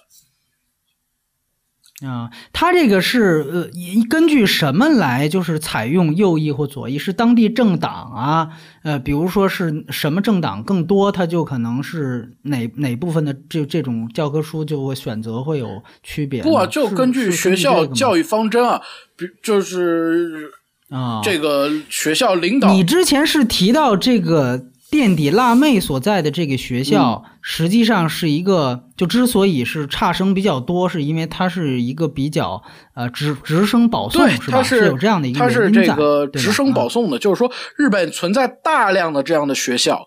比如包括庆应，嗯。包括庆应，就是说嗯。你不需要去学习，哦。你不需要去学习，你只用小，你只用怎么说呢？幼儿园升小学的时候，你努力一把就够了。就是说那会儿其实也不存在努不努力，哦主要是你爸妈在努力，你能努力到哪儿去啊？所以就是说，所以这所以就是说，如果要是这父母真有路子，直接给给他扑到那种直升庆应的那种大学，他随便直接玩儿扑到他那呃小学基本上也能上。完事儿就随便玩，啊随便玩然后小学升初中，哦就是附属小学，附属小学升附属初中，附属初中升附属高中，明白了。哦，这。这高中升大学，它是有这么一个体系存在嗯的。这个主角的体系，它是当时是名古屋女子大学了，就是这个大学本身不是一个很差的大学，就是说其实还行。嗯，那么。当然，这个主角这个成绩比较差，他可能未必能升得上去。中间也是有这么一个这个这个内容在里边儿，就是说情节啊，对对对对对，就是说嗯这是他一个教育的一个一个很重要的地方，就是要不然你说那帮领导他怎么把自己儿子塞进名牌大学呢？这万一考不上怎么办呢？对吧？嗯，所以他这这就是哎得得得得得得有这么一个。所以其实也是有这样的一个，就是富人的一个这个循环 这么在，对吧？就是说，如果你家里非常有势力，其实这个在日本也是有这样的一个对对呃对，机会和一个体制，就是说几乎所有的名牌大学。就是私立了，当然是私立了，公立是没有这个，就是国立是没有这个的。就是说，所有几乎所有的私立大学都是有附属的，就是说会有一些直升上来的人，嗯，嗯，就是他们所要，对，其实我他们考试的难度对很有意思，对。要，比这个你说你外部的这个学生考进来的难度要容易非常非常的多。你看这个国内的附中，它就没这好处，这个这个对对对对。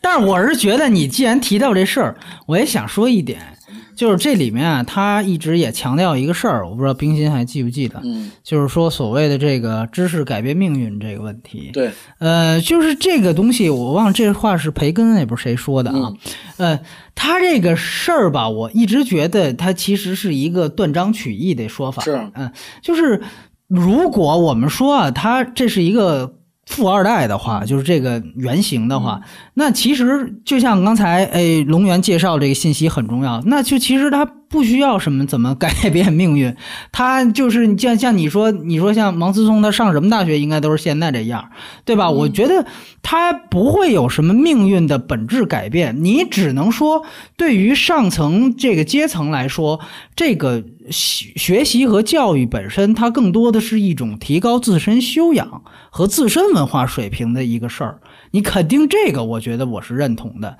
但而且呢，像呃，当然日本可能有这样的机会，你但是像对于中国来说，呃，对于底层阶级来说，就是比较贫穷的人来说，知识改变命运这个事儿，原来可能有过，现在我觉得也越来越难。波波米你知道吧？了。这个当然是就因为这个环节是是发散，你啊，你说你说，你啊说的这个反而我有意见，就是说。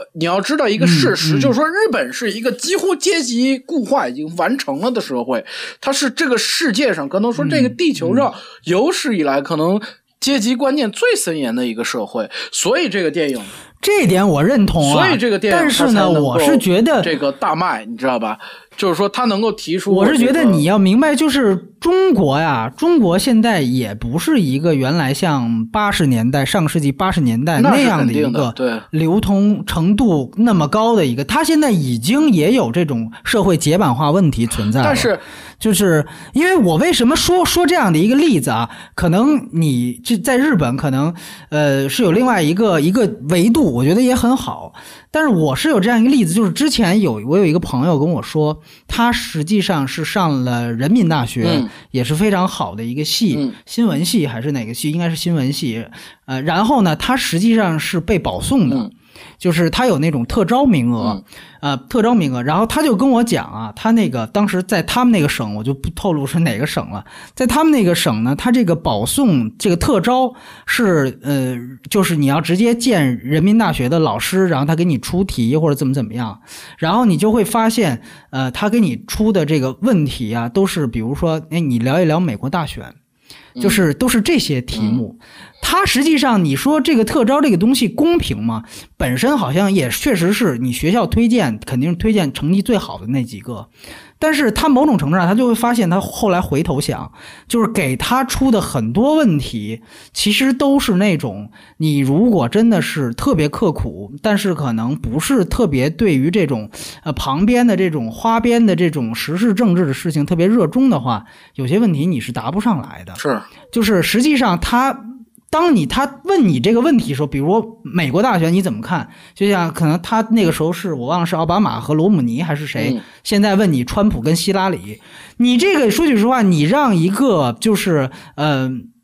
一个高中生，而且是可能如果是农村里面或者是底层社会来的，他可能真的聊不出这样的问题。当你设置这样的问题存在的时候，你就已经把最底层的那部分人就拒绝掉了。所以这也是我为什么可能从我这方面，我永远不太能接受这种呃春药式励志，尤其是他谈教育，我会觉得有点问题的原因，就是知识到底能不能改变命运呢？就我不太乐观吧，我这么说。就是说，对，其实但是，我觉得，嗯嗯，你你说你说，嗯我有一个朋友，就是说我的同班同学了，嗯他是在一家这个嗯补习班做老师，就是和这个片子里边这嗯个男主角是一样的工作。那么我曾经问过他说你怎么看这个电影？他说这个电影嗯根本没有现实意义。他说就他他已经从事了很多年的这个补习班的教育了。他说你这个真的就是。不想学的学生，你是绝对不可能考上这个大学的。当然，我们可以知道这个这个事是真人真事儿，就是说它不是一个伪造的，不是一个就是就是说，当然说春药式的这个瞎编的啊，就是是是有这个成分在里边，但是我觉得他正因为这个社会固化，这个有钱人他能上好大学，这个知识改变不了命运，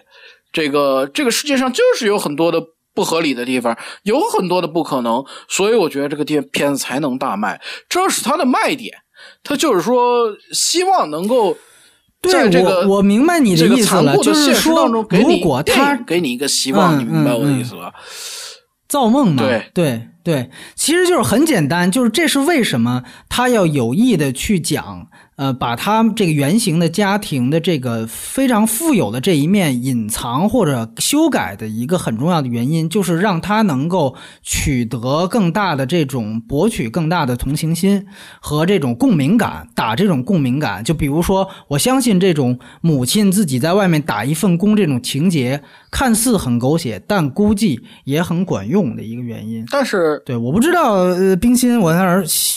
存在感消失掉了，你有什么看法？你多少你得聊两句，对我们这俩人说相声的。嗯，是是这样，呃，我反而是比较呃相信知识能够改变命运的，哎，就是我觉得其实我我日本不太了解，我觉得就中国而言，呃，现在至少是就是现在或者是在过去的一段时间以来，其实高考已经算是一个相对公平的机制，能够让在最底层的，比如说来自非常贫困的省市的或者农村的学生，他们有机会，呃，给他们一个机会，让他们改变一下命运，这个是确实存在的。包括我，我，我身边，我上大学的时候，我身边有很多的呃家庭出来的孩子，他们真的是真的是很穷，然后而且是有国家的呃补助在，他们当时好像每个每一年能够拿五千块钱的那个补助金吧，就可以把学费全部都给 cover 掉，所以呃。但我看到他们现在就很好啊，他们都在非常好的企业里工作，然后呃找到了非常好的人嫁掉，就是这个跟他们的姐姐们、弟弟们是真的不一样的。比如说我，我就说我其中一个比较关系比较好的朋友，他的弟弟其实现在也就是在城市里打工，要要出卖体力的那一种，但他就完全不一样了。所以我觉得，呃，我是相信知识能够改变命运的，我可能没有呃波米这么悲观。嗯，对，我觉得我其实是就觉得，莫名，你说，你说，你说，你先说。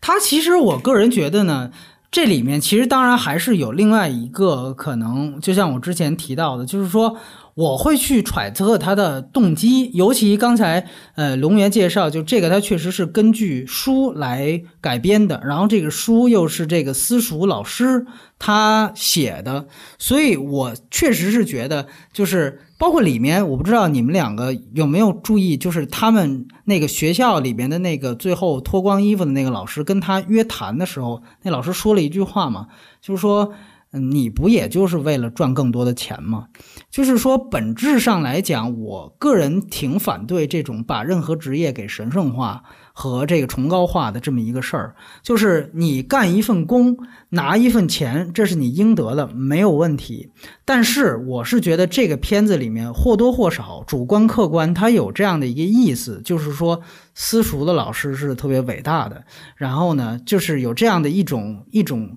呃春风化雨的这样的一种描绘。这个东西我可能觉得它像夹带私货一样，你明白吧？你要知道它是，其实这个电影没事，你说。嗯嗯，你嗯，其实这个电影里面关于私塾老师的刻画也是我比较反感的地方，就是他太伪光正了。然后其实我我我也有那个补习的经历，只不过是在那个新东方那个学英语。新东方，对对对，我当时在新东方学英语的时候呢，它是一个口译班儿，然后所以当时的老师。就就是那种英语特别好，人还特别帅，然后还特别特别成功。比如高富帅嘛，对对对。然后当时的好像说是，当时越狱的主角来中国，都是我那个老师给他当翻译的那种。就是他们当时给的那种激励，到现在对我来说都是管用的。所以，我我我不像波米，所以我我还会乐观一些。我我我仍然觉得像新东方这种机构的老师，他们是非常棒的。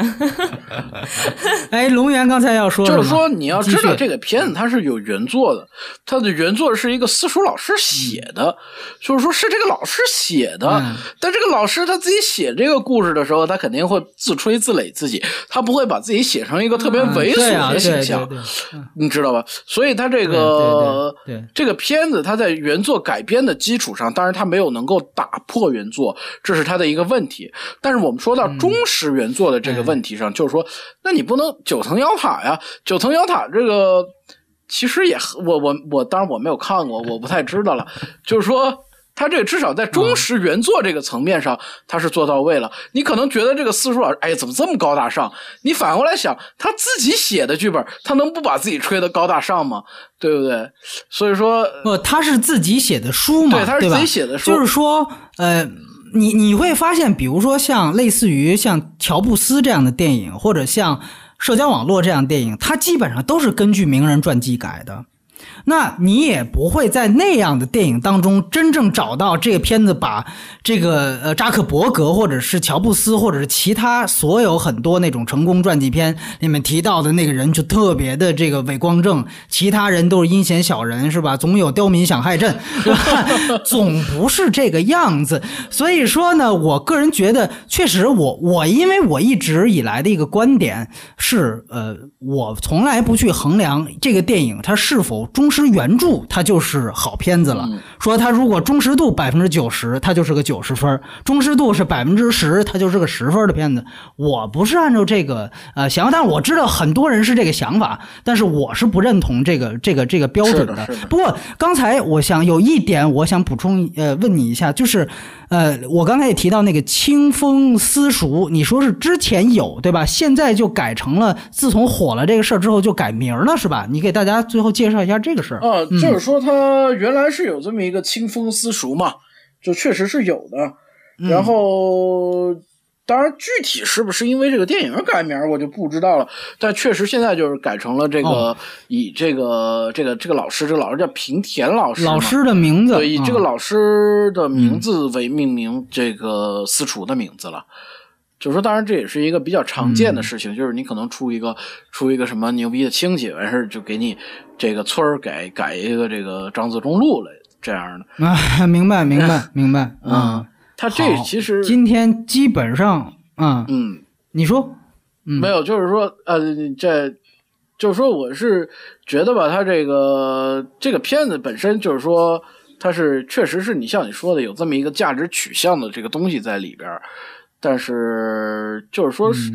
更多的，他可能是考虑到观众需要这个鸡血，所以他故意拍的很鸡血。对我，我只能这样说，就是说，他可能有这样的一个，就是中国观众看完的时候，一定要啊更多思考一下，尤其是家长，就是他这里面可能会有这样的一个作用，就觉得还是这种一对一教育好。但是有的时候你要明白，中国跟日本不一样的是，中国。开放二孩政策、二胎政策就刚几个月，那现在正在受中中学教育的这批人，基本上还是独生子女啊，除了张艺谋是吧？那么 这个啊，那么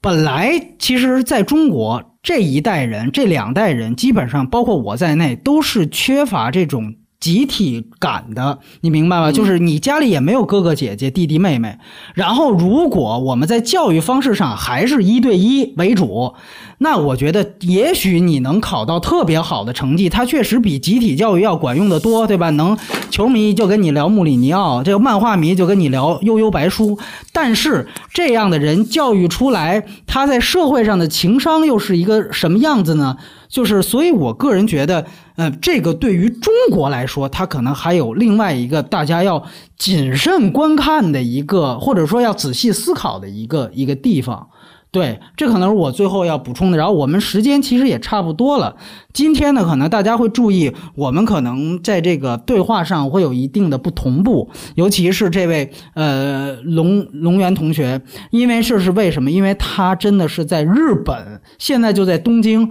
跟我们两个在北京的人是吧，做了一个连线，所以大家可能听到，哎，这个可能前后这个语音有点不同步，这是因为信号导致的。当然了，我相信就像这种不同步一样。两个国家也有很多这种沟通上的不同步，所以这也是为什么这几年日本电影，尤其是真人电影，不算哆啦 A 梦那种大 IP，真人电影在中国上映的这个呃。无论是成色还是数量，都相对比较少的一个原因。当然，现在能有一部上映，我们好像抓住这样一个气口使劲聊。其实呢，也是本身就虽然说了很多他的负面意见，但本身聊这个电影，其实我觉得已经是一种态度上的肯定了。那么，我想，因为我们之前也在其他地方我聊过这，也有人说日本电影鬼子拍的，我压根就不看，那就是另外一个话题了。我我觉得，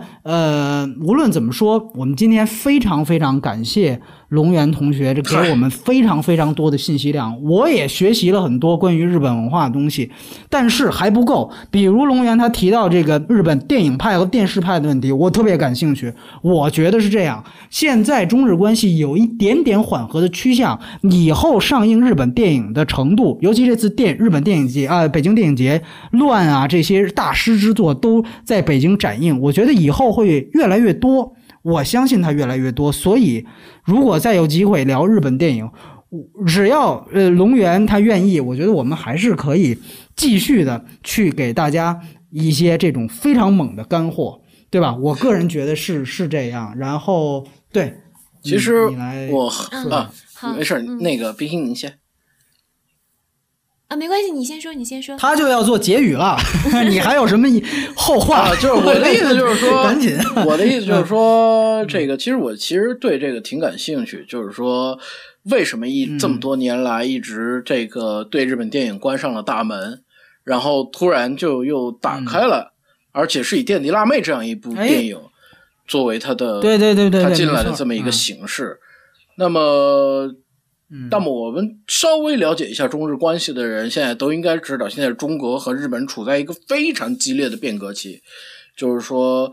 大到嗯伊藤忠商社这种公司。开始准备从今年开始直接对中国进行贸易，小到这个任天堂的口袋妖怪，就是我们所说的宠物小精灵了。它在这么多年来中第一次追加了中文，推出官方中文版。嗯，就是说这些东西，其实我其实挺感兴趣，但是可能今天因为时间原因没有能够谈到。那么就是，就哎，对这段对，其实就是这这个是非常有意思的一件事情。对，包括就是呃，这么多年来，我们这个手撕鬼子，就是这个横店，据说杀死鬼子的数量已经能绕地球三十圈圈了。这种，包括什么刘翔他媳妇儿什么这种，呃，非常有意思。对，所以说我个人觉得，呃，它一定是一个非常有意思的话题，也不一定有一天我们非得再聊一部日本电影，我们看情况。我觉得它是一个大话题，今天要花最后五分钟让龙源讲一下，我觉得不够过瘾。我们哪天单独是吧，甚至开一个话题，我们来聊一聊。对此有兴趣的朋友，我也鼓励大家给我们多多留言，或者哪怕就是直接来说一些观点，我觉得都非常欢迎。对，呃，最后其实我想说，我这边想说的是，呃，这个节目非常新，它有很多不足和这个环节上的这个缺憾。如果听众有任何意见，可以给我个人的微博留言，呃，叫波米春，因为他那个、我们的官方微博可能还没搞，然后或者是在我们的微信号这个反派影评，你搜这个字。底下给我留言都可以，任何建议我比原来肯定是要需要，因为呃原来那个节目已经非常非常成熟了，就像日本的社会一样，对吧？它已经是成解版化了。对，现在这个节目的可能性是非常大的，所以有时候你觉得，哎，这个这个，呃先说优点，先说缺点，这种说不行，随时留言，或者说你觉得《垫底辣妹》这片子不够辣，我还要更猛的片子，更重口的片子，好吧？我觉得希望大家多多提意见。对，这是我这边的结语。嗯。嗯，好。那根据刚刚开始的时候我们三个人的评分呢，那现在三位主播的综合分数是呃六点七分，是有点低于豆瓣呃豆瓣的那个分数的，豆瓣是八点八点三二是吧？嗯八点三，对对对，嗯嗯，对对对然后那个我要最后再预告一下，我们这个呃我们的反派影评，在这个四月份的那个节目单，它会有呃垫垫底辣妹，我们刚刚聊的，还有踏雪寻梅，还会有孤岭鸡少年事杀杀人事件和 CC 这个话题的一个聊的一个东西。然后同时再次的呃广告一下啊、请大家在啊、微信里搜索公众账号啊、反派影评，然后就可以搜到我们了，请多多关注，多多指教，谢谢。好，基本上今天的节目就是这个样子。我们再次感谢来自东京的中国的留学生 龙源先生，非常感谢，非常感谢。对谢谢然后呃，也跟大家哎，也跟大家告别啊、我们下期节目再见。